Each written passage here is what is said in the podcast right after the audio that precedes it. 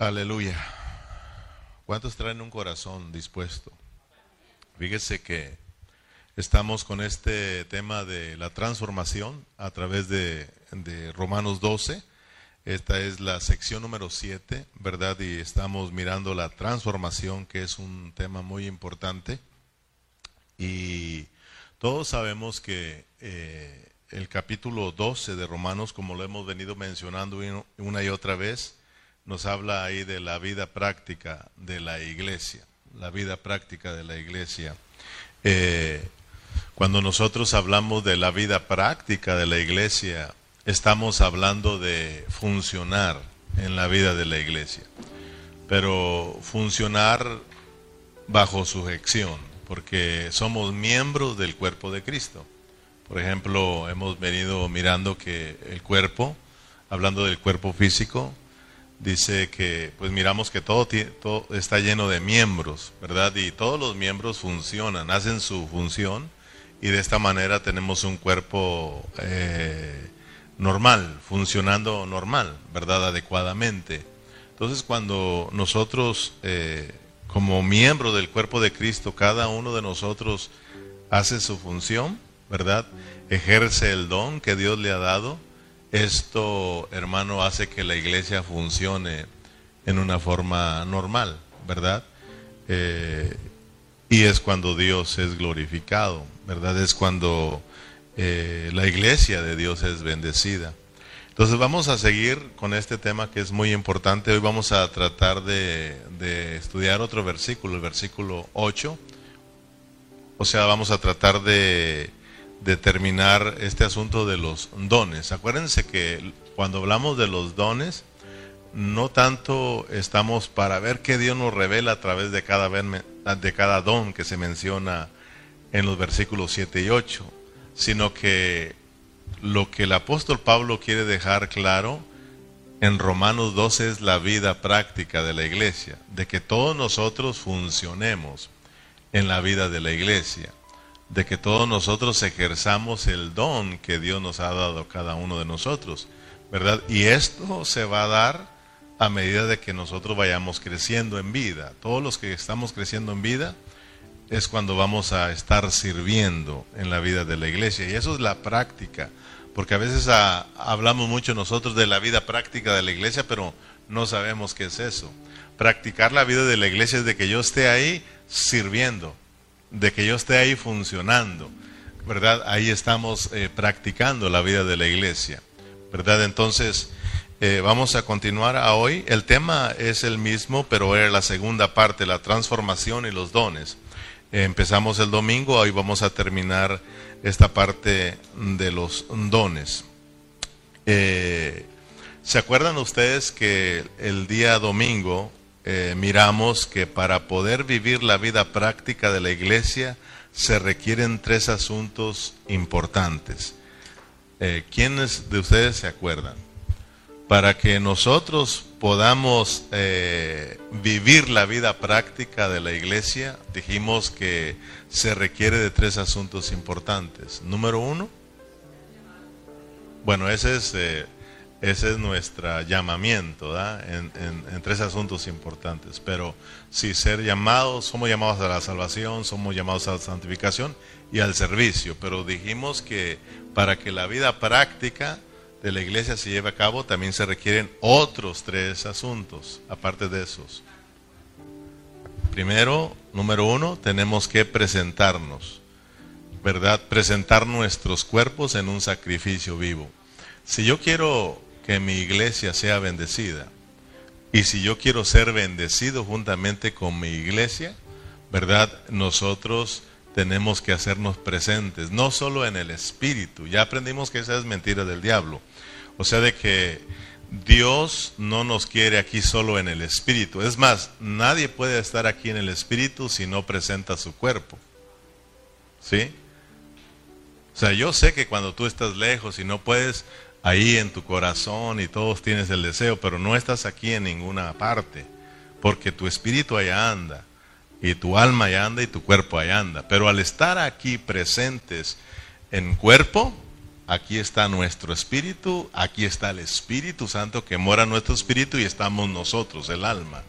Entonces, Pablo, por eso es de que cuando vamos a hablar de la vida de la vida de la iglesia, siempre los pastores vamos a estar suplicándole y rogándole a los hermanos, no por tener un montón de hermanos, sino para que los hermanos lleguen a experimentar lo que es la vida de la iglesia y lleguen a tomarle sabor a la iglesia. Muchos hermanos no, no se reúnen porque hay que reunirnos, ¿verdad? Se reúnen, bueno, hoy de domingo, hoy es día no hacer nada, pues me voy a la iglesia, pero en sí no, no, no le hayan esto, ya tienen muchos años. Pero esto, esto de venir a la iglesia es de, es, de, es de mucha motivación, es de mucha alegría. El estar aquí desde que yo me levanté, yo sé que ahora es día de reunión, ¿verdad? Y estoy ahí orándole al Señor y estudiando, estudiando, ¿verdad? Eh, incluso los días uh, miércoles, aún mis patrones saben que tengo servicio y yo rápidamente voy y hago lo que tengo que hacer y me regreso porque yo quiero estudiar, yo quiero traer algo que edifique a mis hermanos. Yo quiero que ustedes eh, eh, conozcan más al Señor y vayan creciendo en el conocimiento del Señor y al ser, al mirar esto, esto bonito del Señor, nosotros nos enamoremos más de Cristo. ¿Verdad? Este, no, no tanto, ah, wow, qué, palabra trajo el pastor, no, qué, qué, qué revelación Dios te dio y que tú te vayas pensando en, en Cristo en todo lo que Él hace por nosotros. Entonces, eh, hablamos que primera, primeramente, para que la vida práctica de la iglesia se lleve a cabo, para que yo y tú disfrutemos la vida práctica de la iglesia, número uno hay que, hay que hacernos presentes. Hay que presentar nuestros cuerpos y en un sacrificio vivo. A ver, en, Pablo se fue hasta el Antiguo Testamento de cómo le presentaban ofrendas a Dios, ¿verdad? Para que Dios pudiera agradarse y pudiera manifestarse al pueblo. Pero ahora nos dice a nosotros que cada uno de nosotros nos presentemos, pero ya no como muertos, ¿verdad? Sino sacrificios muertos, sino sacrificios vivos, porque somos un cuerpo vivo, somos miembros vivos que tienen la vida de Dios. Amén. Y es cuando le agradamos a Dios. Por eso dice Pablo en un sacrificio vivo, ¿verdad? Santo, agradable a Dios, que ese es un culto racional con entendimiento, ¿verdad? En segundo lugar, debemos de ser transformados por medio de la renovación de, nuestro entendimiento. O sea, de que al estar aquí ya hecho presentes, ya hay, una, hay un avance, hay una oportunidad para que Dios nos renueve nuestros pensamientos, ¿verdad? Nos, nos, nos, nos eh, quite la antigua manera de pensar y ya pensemos diferente, ¿verdad? Y, y ese renovar, ¿verdad? al estar Dios impartiéndonos la palabra, la palabra, impartiéndonos vida, nos imparte algo nuevo en nosotros y entonces somos renovados en nuestro entendimiento y es como se va produciendo una transformación. Todos los hermanos, fíjense bien, y, con todo el respeto, ¿verdad? Todos los hermanos que fallan mucho a sus reuniones son hermanos que no van a estar experimentando su crecimiento en vida ni siendo transformados. Entonces, entre más te reúnas, más transformado eres. Porque la transformación no la tienes afuera, sino aquí adentro, en la vida de la iglesia. Por eso hemos venido estudiando que, que la vida de la iglesia es para mi transformación y mi transformación es para la vida de la iglesia. Por eso es importante el estar aquí con los hermanos. La iglesia hablamos de los hermanos, estar donde están los hermanos, estar donde está la iglesia, ahí, ahí yo voy a lograr una transformación, voy a lograr un crecimiento en vida. Amén. Y es cuando vamos a ejercer los dones, porque estos dones de Romanos 12 son dones eh, de madurez, son dones eh, naturales que vienen por la vida de Dios. Son dones de vida. Amén. Entonces, a medida que tú vas creciendo, resulta el don que Dios te ha dado. Empiezas a aportarlo para la vida de la iglesia. O sea, lo que tú hagas es para la vida de la iglesia. lo que tú hagas, lo que yo haga, no lo hacemos con ningún otro propósito, porque a veces se predica para quedar bien, a veces se predica para llamar la atención, a veces se pastorea para ser el más reconocido de esa ciudad y luchamos y trabajamos y traemos gente para, para que digan, este es el pesado de la ciudad, ¿verdad? Pero ese no es el anhelo de Dios. Todo es para la vida de la iglesia. Lo que tú hagas, lo que yo haga es para la iglesia, es para el reino. Amén. Es para el reino de Dios, para que, para que sea Dios glorificado. Amén. Entonces, número dos, hay que ser transformados por medio de la renovación de, de nuestro entendimiento. Y tercero, es cuando ejercemos el don. Si te fijas? O sea que para que se produzca o se lleve a cabo la vida de la iglesia, para que tú disfrutes la vida de la iglesia, de iglesia número uno, vamos a la iglesia, presenta un sacrificio, presenta, todos debemos de presentarnos, ¿verdad? No dice Pablo uno solo, dice, no, ya todos los que han sido salvos individualmente ahora en Romanos 12, Dios los quiere que todos juntos ahora sean uno todos metidos en Cristo, como el cuerpo de Cristo, eh, los, los quiere Dios funcionando juntos, ya no separados, sino juntos, juntos, juntos, ¿verdad? Siendo edificados juntos. Aleluya. Entonces vamos a Efesios, porque Pablo en Efesios nos deja claro lo que, cómo es que se logra la edificación y también menciona algunos dones que están ahí que habla de los ministerios o de los regalos que Dios da, porque un don es un regalo que Dios nos da, para que lo aportes para la vida de la iglesia. En Efesios capítulo 4, versículo 15.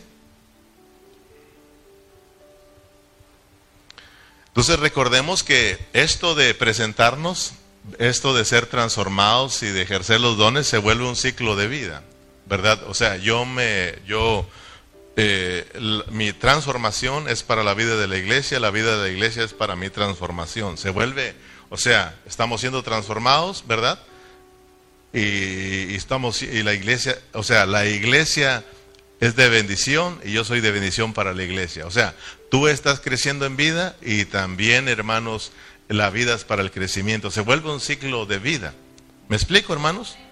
O sea, crecemos y servimos en la vida de la iglesia. Servimos en la vida de la iglesia y esto produce un crecimiento. Crecemos y servimos en la vida de la iglesia y la vida de la iglesia produce un crecimiento en nosotros.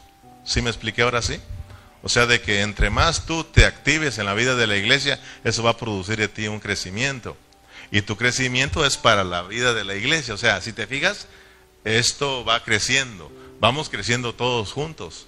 Vamos creciendo. Pero cuando no hay esto, si te das cuenta que no, no, estamos creciendo, de repente crecemos y de repente eh, bajamos, y más de bajada que de subida, ¿verdad?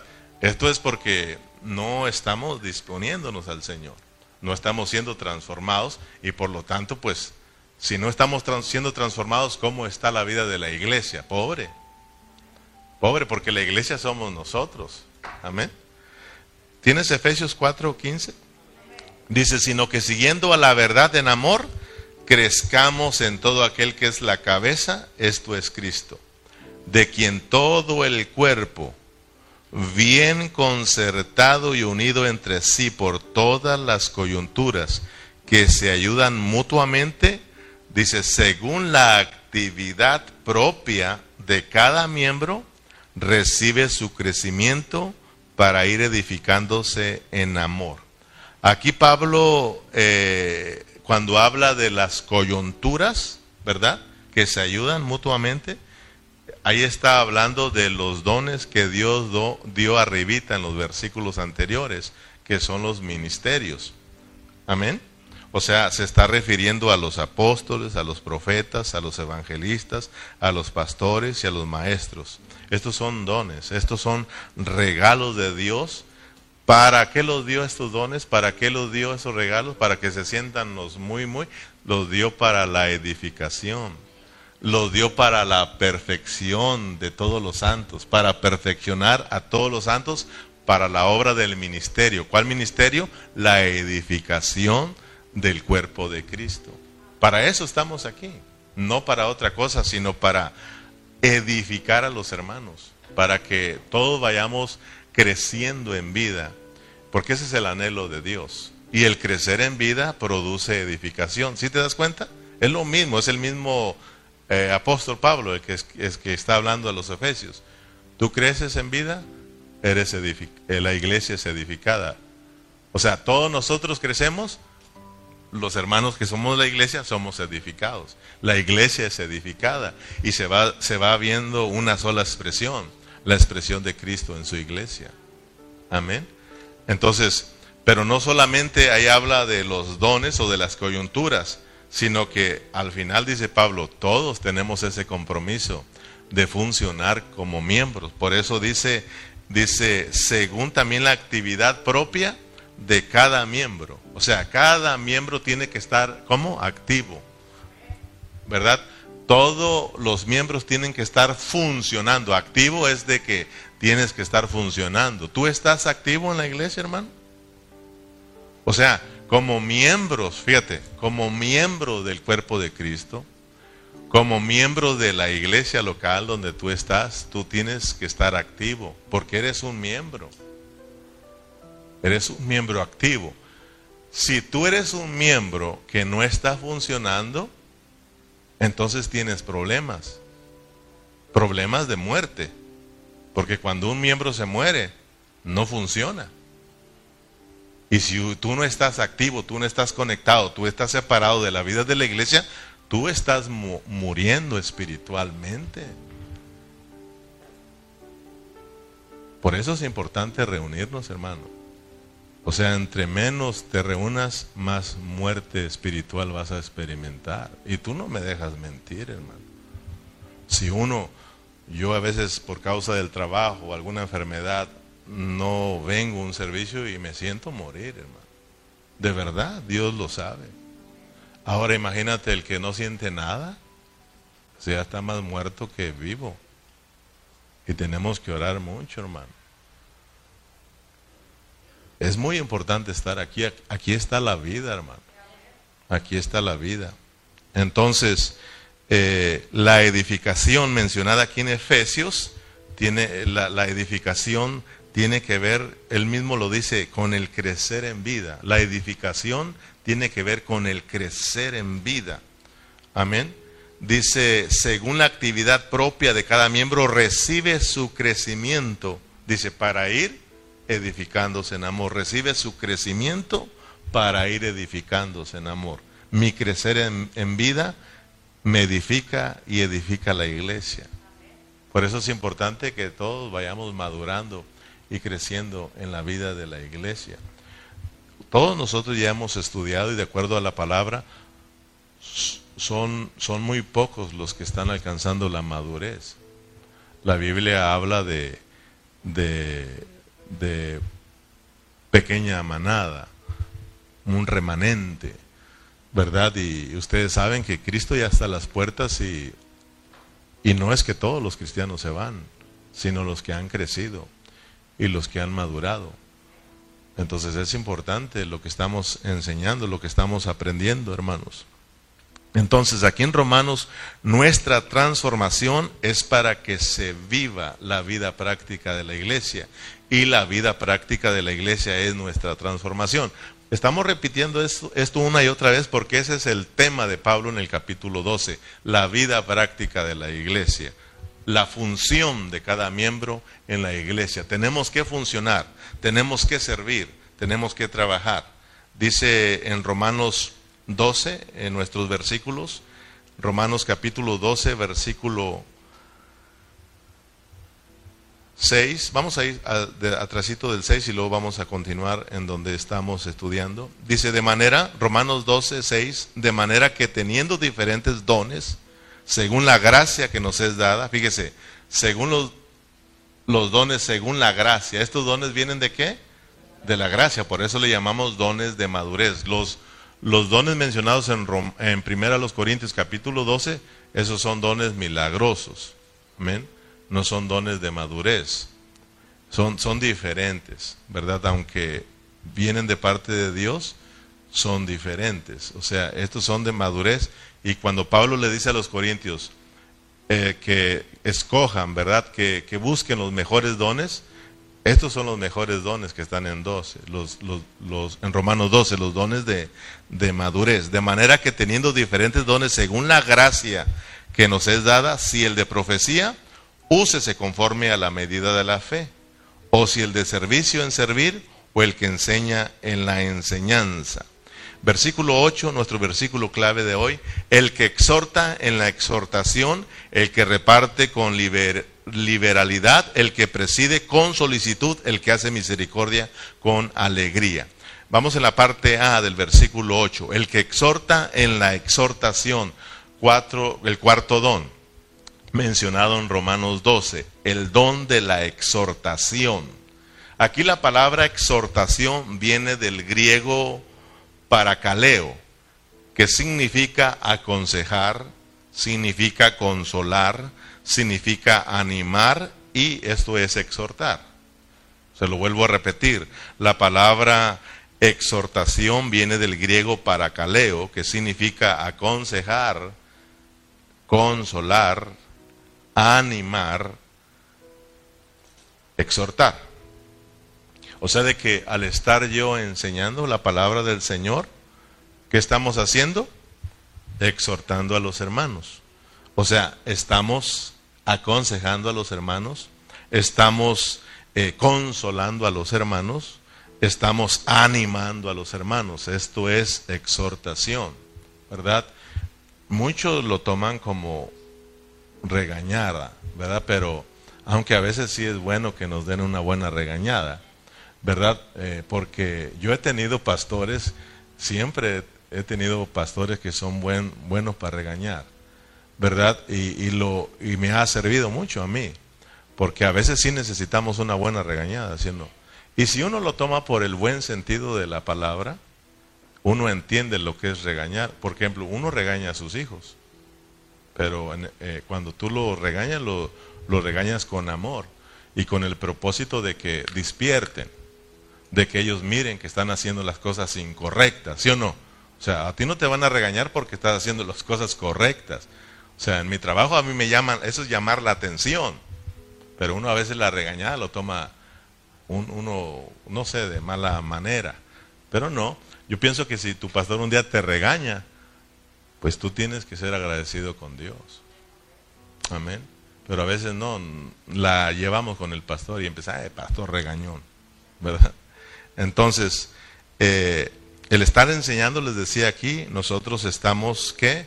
Aconsejándolos, ¿verdad? Estamos consolando a los hermanos, estamos animando a los hermanos, estamos animando, hermanos, vamos a trabajar, vamos a funcionar, vamos a vivir la vida práctica de la iglesia, animamos, animamos, ¿verdad? Entonces, eh, como les decía, a veces eh, los hermanos se molestan porque decimos, dicen que estamos nosotros al enseñar la palabra, nosotros estamos tirando piedras, ¿verdad? luego no, no ve que dicen, hay que ponernos los cascos ahí porque ahí están buenas las, las pedradas, ¿verdad? Porque ahí siempre los están regañando, regañando. Yo pienso que nosotros, si, si lo toma de esa manera, tómalo por el buen sentido de la palabra, ¿verdad? Pero no pienses de que tú tienes un pastor regañón. Pablo no era regañón. Pablo exhortaba a los hermanos, aconsejaba a los hermanos, les llamaba la atención, ¿verdad? Eh, para que los hermanos despertaran y, se, y volvieran a Cristo, ¿verdad? Y entendieran el propósito de Dios. Todos ya aprendimos aquí que los pastores fuimos puestos con un solo propósito. ¿Cuál es el propósito de acuerdo a Efesios 4 que leímos? Los pastores y todos esos dones ¿Cuál es el propósito de que Dios nos puso aquí como pastores? Es para perfeccionar, fíjese, para perfeccionar a los santos. O sea, mi anhelo es de que tú seas presentado perfecto en Cristo Jesús. Ese es el, era el anhelo de Pablo. Su anhelo era presentar a todo hombre perfecto.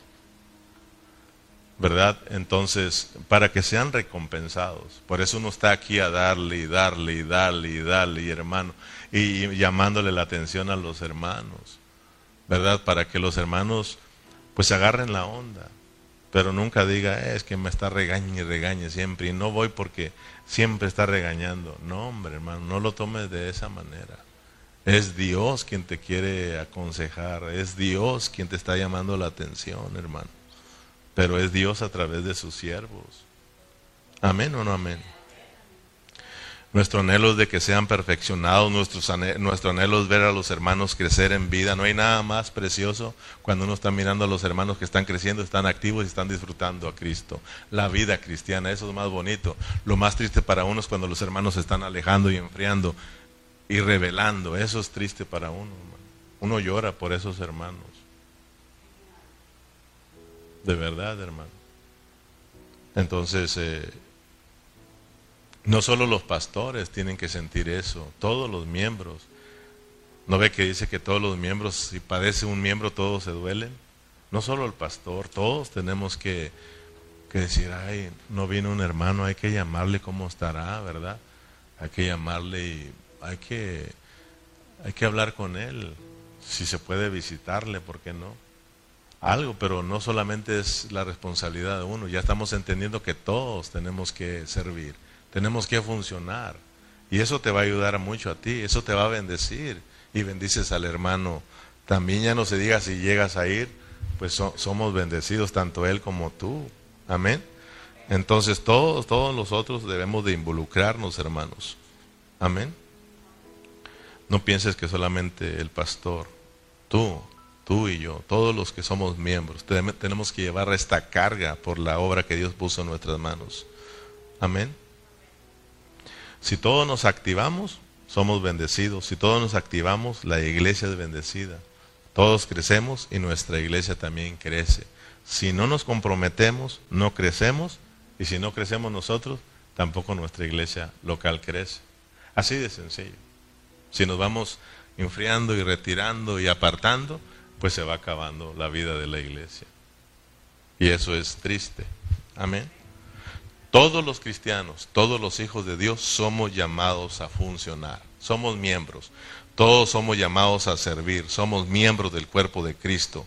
Todos debemos de estar activos en la vida de la iglesia. Yo tengo que hacer algo. Yo quisiera que en esta tarde tú te fueras y diciendo, yo soy un miembro activo y yo tengo que estar haciendo algo en la vida de la iglesia. Eso de que tú estés sirviendo y haciendo algo en la vida de la iglesia va a ser una muestra de que tú eres un miembro que estás vivo, que estás lleno de vida, que estás creciendo, hermano. Entonces, cuando yo digo de hacer algo en la vida de la iglesia, no me estoy refiriendo de que cuando te congregues tienes que hacer algo. No, ahora te tocó estar sentado y a mí predicar ¿verdad? Los hermanos tocar, aquel tal vez, tal vez con los niños. Pero al salir de aquí, porque muchos tienen que estar aquí escuchando, cuando digo de hacer algo en la vida de la iglesia es, es, es estar involucrados en la vida de la iglesia, aunque yo ande afuera. O sea, tu predicar, ¿para qué es tu predicar? Es para la vida de la iglesia donde tú estás trabajando, donde tú estás funcionando. ¿Me explico, hermano? O sea, el estar tú en casa orando ¿Cuál es el propósito de estar orando en tu casa? Es para la vida de la iglesia. El estar yo trabajando con mis hijos, el estar yo enseñándole la palabra como padre, como pastor, como maestro, como evangelista, como profeta, ahí en mi casa, hermano, es para la vida de la iglesia. El estar siempre a darle con mis hijos es para la vida de la iglesia. El estar yendo a predicar, el estar visitando, ¿para quién es? Es para la vida de la iglesia. o sea, no estamos hablando de que cuando te reúnes en nuestro servicio, ahí todos tenemos que estar funcionando. Algunos sí están activos, ¿verdad? Tú también estás funcionando al estar aquí sentado escuchando la palabra del Señor, estás ahí en tu turno de estar escuchando, pero tal vez al salir, unos predican, otros visitan, otros están orando, qué sé yo, hermano. Pero todos estamos haciendo algo. Aquí el asunto es de que tú, ¿qué haces tú? Cuando vienes aquí o cuando estás en tu casa. ¿Qué haces por la vida de la iglesia? Eso es lo que va a bendecir mucho nuestras vidas y va a bendecir mucho la vida de la iglesia, hermano. Amén. Dice Romanos 12:8, el que exhorta en la exhortación, el que reparte con liberalidad. Vamos con la parte B el quinto don, el don de repartir con liberalidad. ¿Qué significa eso? repartir con liberalidad. ¿Cómo? Sí, dar con libertad, dar con un corazón sencillo, ¿verdad? Dar con generosidad. O sea, está hablando aquí de dar para la obra del Señor. Algunos, ¿verdad? Eh, su función es dar. Y de acuerdo a la palabra, todos tenemos que aportar para la vida de la iglesia. Y este dar está, está hablando económicamente. El dar aquí con liberalidad o el dar con, con un sencillez de corazón o el dar con generosidad, porque otras traducciones, si usted trae otra traducción, ahí dice que debe de dar con generosidad o con sencillez de corazón. Entonces, eh, hermanos, eh, esto de dar con sencillez de corazón es de dar sin recibir nada a cambio. Esto de dar con liberalidad significa de que tú vas a dar sin esperar nada a cambio, porque lo damos por amor a Dios, lo damos por nuestro crecimiento en vida. Yo no lo doy por otra cosa, sino por el crecimiento en vida. Lo doy por la vida que está en mí. ¿Verdad? Eh, hay esa ley en mí de vida que es, es dar, es dar. Porque Dios, Dios dio. Dios se dio por todos nosotros, porque de tal manera amó Dios al mundo que dio. El amor da. Cuando tú amas, cuando estás creciendo, tú te das. Mira, te das con todo y todo. Al hacerte presente a la iglesia, te haces presente con todo y tu cartera. Porque hay quienes se hacen presentes, pero sin la cartera. Y pasa la ofrenda, no trajeron cartera, no trajeron cash y no trajeron nada. Aparta. Pablo dice, hey, cuando vengas, pon aparte algo. Hoy es día de reunión. Pon aparte algo ahí, hermano. Ve a la cajera y saca. ¿Verdad? Bueno, yo pienso que estamos trabajando ya en traer la maquinita para que pases tu tarjeta. No, y ya estamos arreglando esa que no, no la vas a pasar, nomás la vas a enseñar.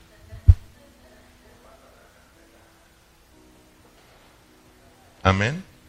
Cuando habla aquí de dar, de, repartir con liberalidad, ah, está hablando del dar económico, hermano. Y yo les voy a ser sinceros, ustedes son testigos que aquí, aquí, no me han visto hablar mucho a mí de dinero. Porque a casi nadie le gusta. Si de por sí algunos vienen tristes ahora hablando de dinero más. Uh, pero sí se dan cuenta, por ejemplo, cuando hablamos de dar, fíjate bien, cuando hablamos de dar, de dar dinero económicamente, si te fijas que el que, el que ya ha sido transformado, el que ya ha sido tratado en esa área, ¿verdad que no tiene problemas? Pero que hay el que no ha sido tratado en esa área. Le duele. Pero es porque tiene problemas es porque ahí no ha crecido, ahí no ha, madurado. Para que vea lo importante que es crecer y madurar. Cuando yo crezco y maduro, todo mi vida es para Dios. Yo entiendo que toda la plata y el oro no son míos, son de Dios. ¿Qué nos dice? Que la plata y el oro son de Dios. Señor, todo es tuyo. Lo que traigo es tuyo. O sea, ¿qué es mío?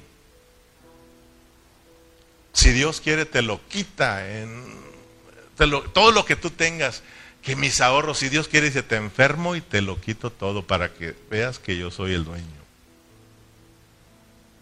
Y si quiero, no te lo quito, te, te doy más también. Te doy. Entonces, no, no todo el tiempo. Ustedes son testigos porque hay congregaciones donde todo el tiempo se, todo el tiempo, perdón, se menciona esto del dar, de dar, de dar. Hay ministerios que solo, solamente es de pedir dinero. Pero tenemos que ser balanceados. Aunque casi no mencionamos este asunto del dar aquí, sí lo hemos tocado, pero con mucho cuidado. Porque todo esto ha sido muy manoseado y causa de que muchos eh, lo, han, muchos han, hermanos, pues están por el dinero, pues ya la llevamos nosotros de perder también. O sea, de que desde el momento en que yo abro mi boca para y menciono dinero, ya, ya estoy siendo juzgado. Por, por uno que tuvo la culpa ahí, ¿verdad? Y la llevamos todos. Ya un pastor que está viviendo con, con las ofrendas de los hermanos piensan que o se está robando el dinero, piensan que ya todos somos, somos ladrones, somos rateros y no estamos y estamos por el dinero. No, no es así, hermano. No todos están por el dinero. Hay pastores fieles, hay pastores hermanos temerosos del Señor. Hay temerosos que lo que más le importa son las ovejas que el dinero. Entonces, pero el tema del dinero no lo podemos sacar de la Biblia. Al llegarle ahí tenemos que mencionarlo. Y es cuando yo lo toco. Solamente cuando nos toca estudiar y llegamos a esa parte, no puedo brincarla. O sea, ya lo, ya está aquí, aquí llegamos y aquí sí tengo que hablarlo. Pero rapidito vamos a pasar porque sigue el otro don, gloria a Dios. pero, pero vamos a ir a Corintios. Después de Romanos vamos a ir a Corintios. Y cuando lleguemos a Corintios, segunda de Corintios capítulo eh, 8 y 9, ahí nos van a ahí vamos a, extendernos mucho del dinero porque ahí Pablo habló bastante del dinero, ¿se acuerdan? Y ahí sí vamos a darle duro, ¿verdad? Pero ahorita no, nada más es un poquitito, así de que esto es una probadita nada más ahí, hermanos. Amén. Aquí solamente vamos a tocar un poquitito de el dinero, del dar los pastores, pero estoy hablando de esto porque cuando uno habla como pastor el dinero, ya dice, este pastorcito ya está metido con el dinero. No solamente aquí, no, los que están eh, escuchando, hermano, algunos que se meten por ahí dicen, ya ves, el puro, puro sacadero de dinero, y luego les toca nada más que se meten en esta vez. Entonces, uh, pero no es así, mira, si uno es entendido, uno sabe por ejemplo, yo no he tenido problemas con que un pastor le den su salario en una congregación. Es más, yo admiro a una iglesia que tiene a su pastor asalariado. Yo admiro esas congregaciones. Son muy pocas. Si usted sabe, son muy pocas. Pero si hay iglesias que sus pastores están ahí sin trabajar en un trabajo secular, sino trabajando solamente en la obra y la iglesia les está dando un salario. De verdad que esas iglesias son de admirarlas, hermanos. ¿Por qué? Porque esas iglesias son muy bendecidas. Porque el pastor tiene, tiene la mayor parte, no todo el tiempo, porque tiene su esposa y su familia, pero tiene mucho más tiempo cuando hay un pastor que está trabajando aparte de la obra. Imagínate, como ayer, ¿verdad? Nos conectamos a la oración y yo y la hermana Janine corriendo, vamos, a las puras, a las puras siete nos conectamos. Y ahí pues con, con, el uniforme del trabajo, corriendo ahí. Entonces imagínate, pues nomás orar por los hermanos, ¿verdad? Y, a dormir. Y ahora pues prepararnos para a trabajar y llegar y prepararnos para venir a la iglesia. Y continuamos estudiando para estar enseñando a los hermanos. Pero al estar ya sin la preocupación de que tengo que levantarme para ir a un trabajo, sino de mi trabajo aquí en la iglesia, ¿verdad que tendrías a un pastor más dedicado a ti? Más dedicado a los hermanos, porque hay hermanos que dicen, no, ya no tengo un mes y ni siquiera el pastor se ha acordado de mí, no, hermano, tengo muchas cosas que hacer. Y luego, este, pues ya eres un hermano ya que tú te tienes que preocupar por tu pastor ya estás bien viejotote. Imagínate, es como yo tener un hijo de 25 años y tú vas a estar preocupado por él, tiene problemas ese. Amén o no amén. Imagínate, mis padres dejaron de hablarme a mí a los, pues, ¿qué será? No sé, 10 años. Nosotros nos preocupamos por nuestros padres. Nuestro padre dejó de trabajar a los 40 años. Nosotros nos hicimos cargo de él. Por eso yo cuando miro Iba a decir un ancianito de 60, no, esos son nuevos todavía. Ya le voy llegando ahí. Cuando yo miro a un hermano ya mayor trabajando y miro que tiene un montón de muchachos, digo, qué, qué qué crueles son estos hijos. Todavía ese pobre, ese pobre hombre ya viejito y trabajando y sus hijos ahí ya fuertes. Porque nosotros a nuestro padre de 40 años nosotros trabajando ya ocho años, de paga ya, trayendo dinero a la casa. Entonces, ¿por qué estoy hablando todo esto, hermano? Porque es una bendición cuando tú tienes un pastor asalariado, cuando la iglesia le está pagando a tu pastor para que se dedique ahí. Pastor, eso de asalariado es para los del mundo, no, hermano. Déjate de cosas. No, eso es de parte de Dios. Fíjate, te lo voy a mostrar para que veas que eso de asalariado se oye feo y que es mundano. No, eso Dios lo puso en su palabra. Es más, lo estableció en la ley. Que el obrero es digno de su salario. O sea, la ley dice que, hablando de los, de los bueyes, de los que sirven, de los que trabajan, le dijo, no le pongas bozal al buey que trilla, déjalo que coma de lo que anda sembrando ahí. Esa es una sombra. Es para mostrar de los siervos del Señor en este tiempo que los que trabajen en la obra, ustedes los asalarían. Por eso Pablo dijo que el obrero es digno de su salario. Fíjate, es digno de su salario, de su paga. Es digno. El que trabaja ahí. Nunca pienses, eh, ahí lo tienen manteniendo al pastor. No, no, hermano, que nunca te engañen. Tú dices, usted dígale, no, hermano, esa es una admiración. Que esos tengan a un pastor que solamente está trabajando ahí en la iglesia. Esa es una bendición, hermano. Fíjese, le dije primera de Timoteo 5:17. Primera de Timoteo 5, 17.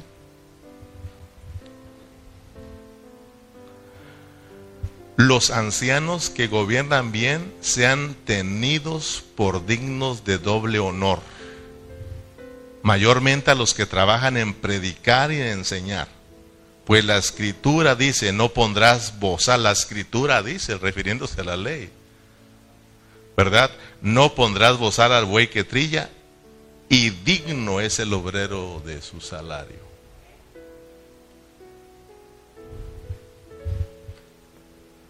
No crea usted, o sea, dar aquí, dar, una parte va para el pastor, hermano.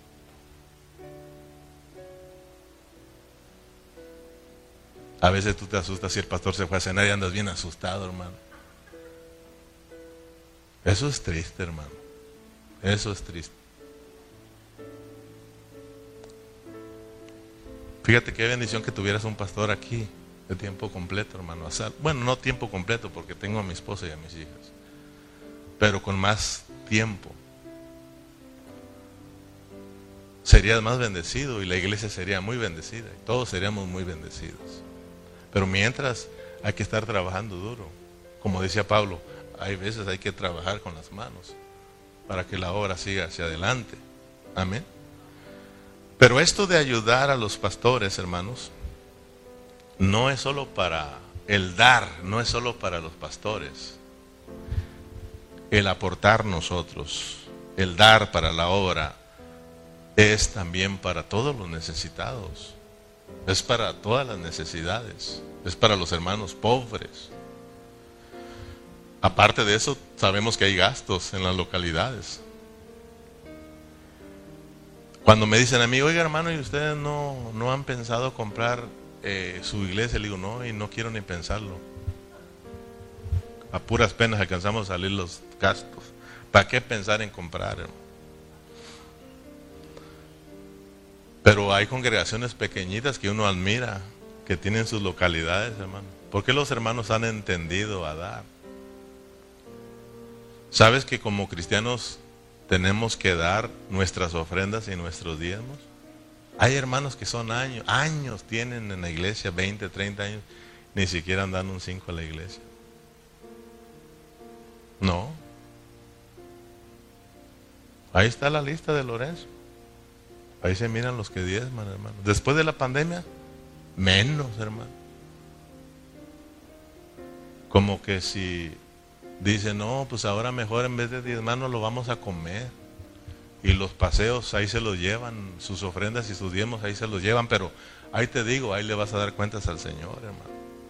Todos les vamos a dar cuentas al Señor, acuérdense.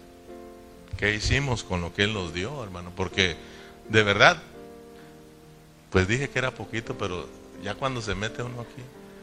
O sea que realmente, hermano, eh, la palabra nos enseña que nosotros eso no es de nosotros, somos administradores. Dios nos lo dio para para que los, lo administremos bien.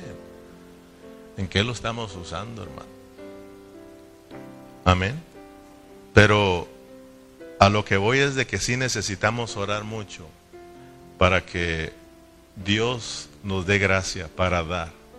Porque muchos de nosotros no tenemos gracia para dar. Muchos de aquí no tienen gracia para dar. Muchos sí, hermano. Yo soy testigo de muchos hermanos que no son codos para la obra. Yo, yo soy testigo de que aquí, aquí tengo hermanos de que son muy, muy bondadosos, muy generosos y dan, incluso me dan a mí, me dan a mí. Cuando yo salgo de paseo se acercan y me dicen, tenga pastor, para que, para, para su paseo. Hace poquito yo salí y llegó un hermano y me dijo, mire hermano, aquí está para su gas. Y me dio un tapón de gas. Y está bien porque ya no servía el de mi carro. Pero son, son, son buenos hermanos. ¿Verdad? Eh, y otros que, no, nada. Uno, uno se va caminando y mira a ver si hace algún movimiento.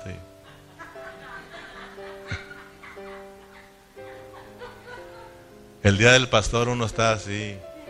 Es más, ya tienen como cuatro años del día del pastor, nada, Antes sí, un sobre, yo lo esperaba con anhelos, ahora como cinco años. Nada, hermano. Y sí necesito orar para que Dios nos dé mucha gracia para dar. Debemos de orar por muchos de, para que muchos de nuestros hermanos, hermanos puedan soltar su codez para el Señor. Que Dios les sane esa parte de, de, de, ser codos duros, de ser mezquinos, de ser agarrados, de ser tacaños. Para la obra, para ellos no, porque tú los ves gastando y desbaratando su dinero, pero para la obra, estoy hablando de para la obra, para la obra, para la obra, son tacaños, mezquinos, codos agarrados, que no sueltan, hermano. Y eso es triste porque cuando uno ve eso, uno dice, este hermano no ha entendido lo que es la obra, este hermano no ha sido cambiado en esa área, este hermano no está siendo transformado por el Señor, porque cuando tú creces, tú, tú, tú agarras carga por la obra. Y cuando das, cuando tienes carga por la obra, estás dispuesto a dar hasta lo que no tienes, hermano. ¿No ves que vas a ver que Pablo, él pone ejemplo de iglesias que dieron aún en sus pobrezas, en sus persecuciones, dieron más allá de sus fuerzas. Él pone el ejemplo de esos hermanos para ver si los hermanos que tienen, a ver si les... A ver, por eso él, Pablo, ponía a esos hermanos, les puso una iglesia pobre, para, porque los corintios eran ricos, hermanos. Los corintios eran ricos, pero codos para la obra. Por eso Pablo como que si le molestó que a veces también no reconocieran su, su labor. Y les habla duro a ellos, hermano. Por eso cuando lleguemos ahí vamos a darle duro a los codos duros.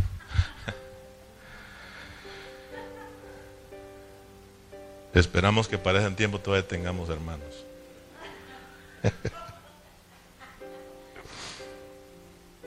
Pero sí necesitamos orar, ¿sí o no? Orar para que Dios nos dé gracia.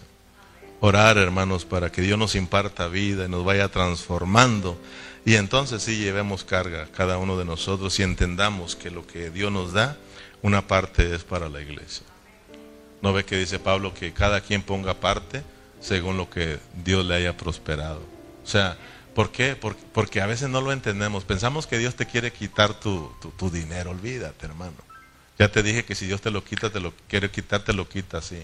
O sea, lo que Dios quiere es que tú, al traer aquí esa es tu semilla para que tú siembres, hermano. Esa es tu semilla. Muchos hermanos se comen el dinero y se comen la semilla. Se gastan la semilla, hermano. Vas a ver un día en su pobreza, en la pobreza que se van a mirar, hermano.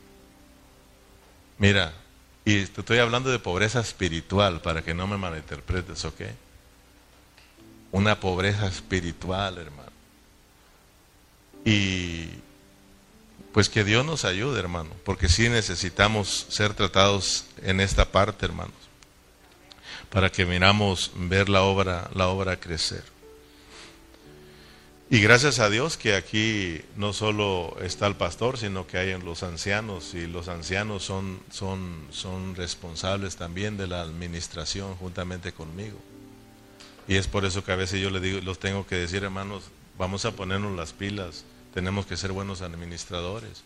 Y esto es para también ayudarnos todos, para que no se meta alguien diciendo que el pastor se lo lleva todo, es para el pastor, y que haya alguien que diga, hey, momento, momento, no es así como tú estás pensando, ¿quién te dijo eso?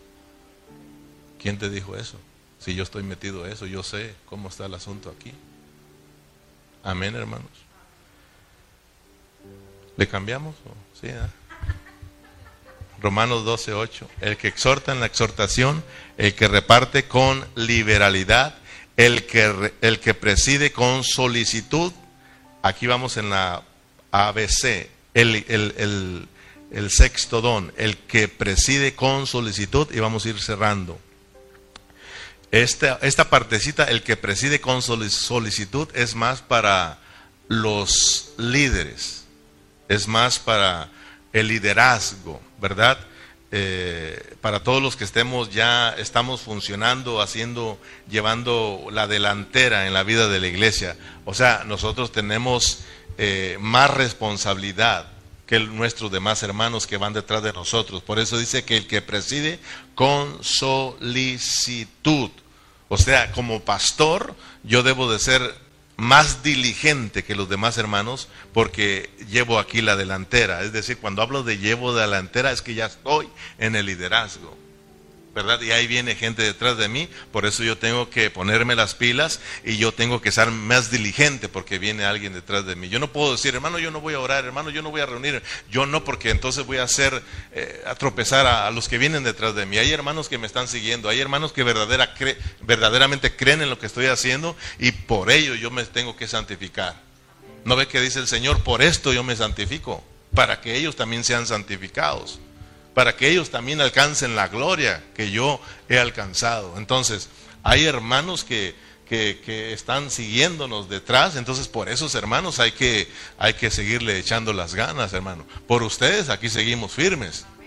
Entonces el día que ya no haya nadie, cierro la puerta y se acabó. Pero mientras, hay hermanos todavía aquí, hay hermanos que sí quieren y hay hermanos que están, hermanos, eh, con el deseo de servir al Señor y hay que ponernos las pilas. Entonces los ancianos, que llevan también ya la delantera, que están funcionando, que llevan el liderazgo, también hay que, hay que ser diligentes en lo que estamos haciendo.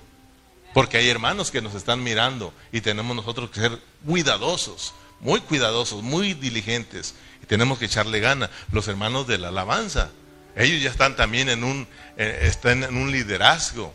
Ya están ellos también avanzados ya llevan también delantera. Por lo tanto, hay hermanos también que eh, este, están aquí, hermanos, mirando, pero de repente miran a un músico desanimado y desalentado y, de repente no está y qué pasó y eso afecta la vida de la iglesia. Tenemos que tomar responsabilidad. Todos los que ya estamos eh, trabajando, laborando en el liderazgo, aquí dice que el que preside con solicitud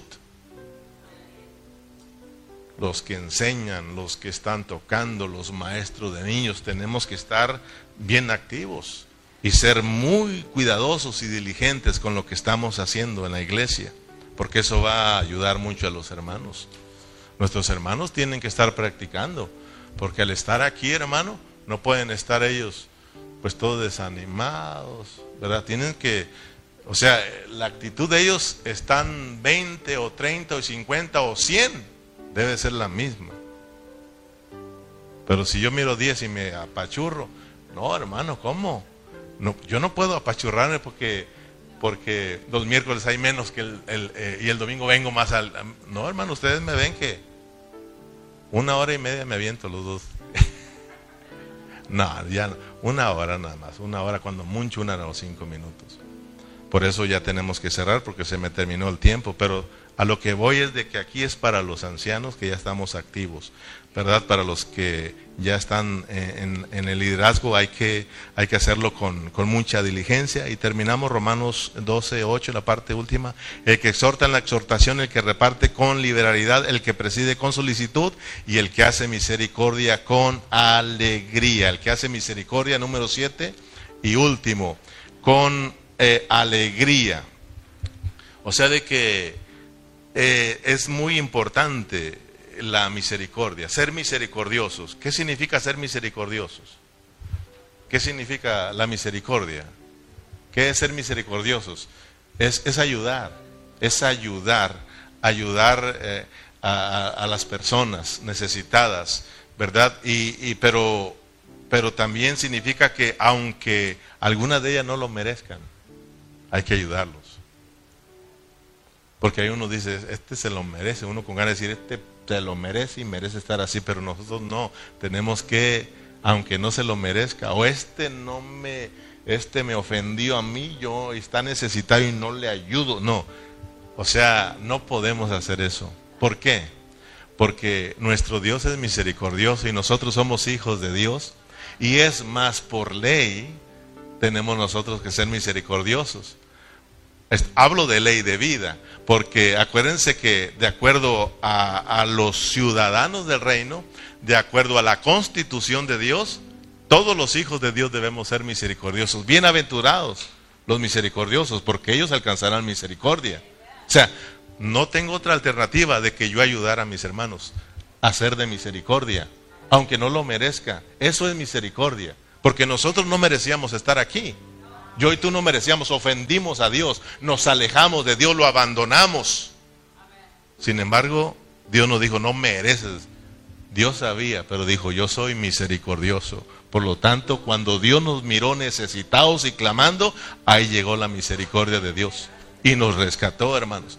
Entonces, cuando miremos la necesidad de los hermanos, cuando estamos creciendo nosotros, cuando estamos siendo transformados y viviendo la vida práctica de la iglesia, miramos al necesitado, y nosotros estamos dispuestos a ser misericordiosos con ellos. Amén. Y estamos dispuestos a ayudar a los hermanos, a ayudar a los necesitados. Entonces, hermanos, eh, acuérdense que todos nosotros vamos a estar presentes en el tribunal de Cristo y vamos a ser eh, juzgados por el Señor mientras eh, de lo que hicimos mientras que estábamos en este cuerpo, sea bueno sea malo. Y Santiago dice, hey hermanos, ¿quieren, ¿quieren saber cómo se logra la victoria en ese tribunal? Sean misericordiosos, porque la misericordia triunfa ahí en el juicio. O sea, de que si yo quiero que Cristo me trate a mí con misericordia en su tribunal, entonces yo quiero, yo quiero ejercer ese don de la misericordia. Yo quiero ser misericordioso, quiero ayudar a mis hermanos. Amén. Y entonces, hermanos, eh, cuando estemos ahí, Dios va a ser misericordioso cuando nos juzgue a nosotros. Si no, dice Santiago, juicio sin misericordia al que no hiciere misericordia. Entonces, terminamos aquí. ¿Cuál es, el, eh, ¿Cuál es en sí el punto que Pablo quería mostrarnos al hablarnos de los dones en Romanos 12? Nos quería mostrar lo que es la vida de la iglesia. Como miembro del cuerpo de Cristo, tenemos que estar funcionando, tenemos que estar activo y este, esto se da a que nosotros estamos creciendo. El crecer en vida, el crecer en vida te va a poner a funcionar. Por eso disfruta a Cristo, disfruta a Cristo, disfruta la vida, disfruta a los hermanos y de repente vas a andar trabajando en la obra del Señor. Amén, no, hermanos coronas. Están disfrutando a Cristo, están, ellos ya están alcanzando a la familia para Cristo. O sea, disfrutas a Cristo, disfrutas y de repente Dios ya te tiene ahí trabajando, hermano. Esto no es de buscar a ver qué voy a hacer. Porque muchos, ¿qué hago yo ahí, hermano? O quisiera irme para allá, para acá. Disfruta a Cristo, disfruta a Cristo, disfruta a Cristo y vas a ver un día, vas a estar funcionando. Amén. Ponga, póngase de pie y vamos a terminar acá. Oh Señor Jesús, gracias por tu palabra, Señor. Gracias porque nos bendice siempre, Señor, con tu hablar. Gracias porque, Señor, podemos entender que realmente lo que nos quieres enseñar en Romanos 12 es la vida práctica de la iglesia, Señor. Es nuestra, nuestra transformación, Señor. Padre, eh, eh, la vida de la iglesia es para nuestra transformación y nuestra transformación es para la vida de la iglesia. Cuando nosotros hablamos de practicar la vida de la iglesia, estamos hablando de que somos miembros los unos de los otros, somos miembros del cuerpo de Cristo y como miembros tenemos que funcionar cada uno de nosotros. Todos estamos aquí, todos tenemos que, que, que, que, funcionar, tenemos que servir en la obra, Señor, porque no solamente nos llamaste a la salvación, y a la, a la santificación, sino que nos has llamado a servir, a servir, a servir, Señor, porque todo lo que tiene que ver con nuestra salvación es para que te sirvamos a ti, Señor. Padre, todo lo que hagamos es para la vida de la iglesia, es para la edificación del cuerpo de Cristo, Señor. Muchas gracias, Señor, por los hermanos que están activos, que están funcionando. Te damos las gracias por ellos y oramos para que ellos sigan perseverando y sigan sirviéndote con fidelidad. Oramos por los demás hermanos que, que tú los actives, que tú, Señor, los atraigas a ti, Señor, que tú toques sus vidas, los captures, Señor, y que también, Señor, los metas a tu propósito, Señor, y que todos, Señor, podamos experimentar la vida de la iglesia. Muchas gracias por la iglesia aquí en Burlington, Señor. Muchas gracias por cada familia, cada hermano, Señor. Oramos para que nos des de tu gracia, Señor. Oramos para que tu gracia trabaje en cada uno de nosotros, Señor, y de esta manera podamos funcionar, Señor. Muchas gracias por esta preciosa tarde. Despídenos en paz y usted reciba la gloria por siempre. En Cristo Jesús nos despedimos con un fuerte amén y amén.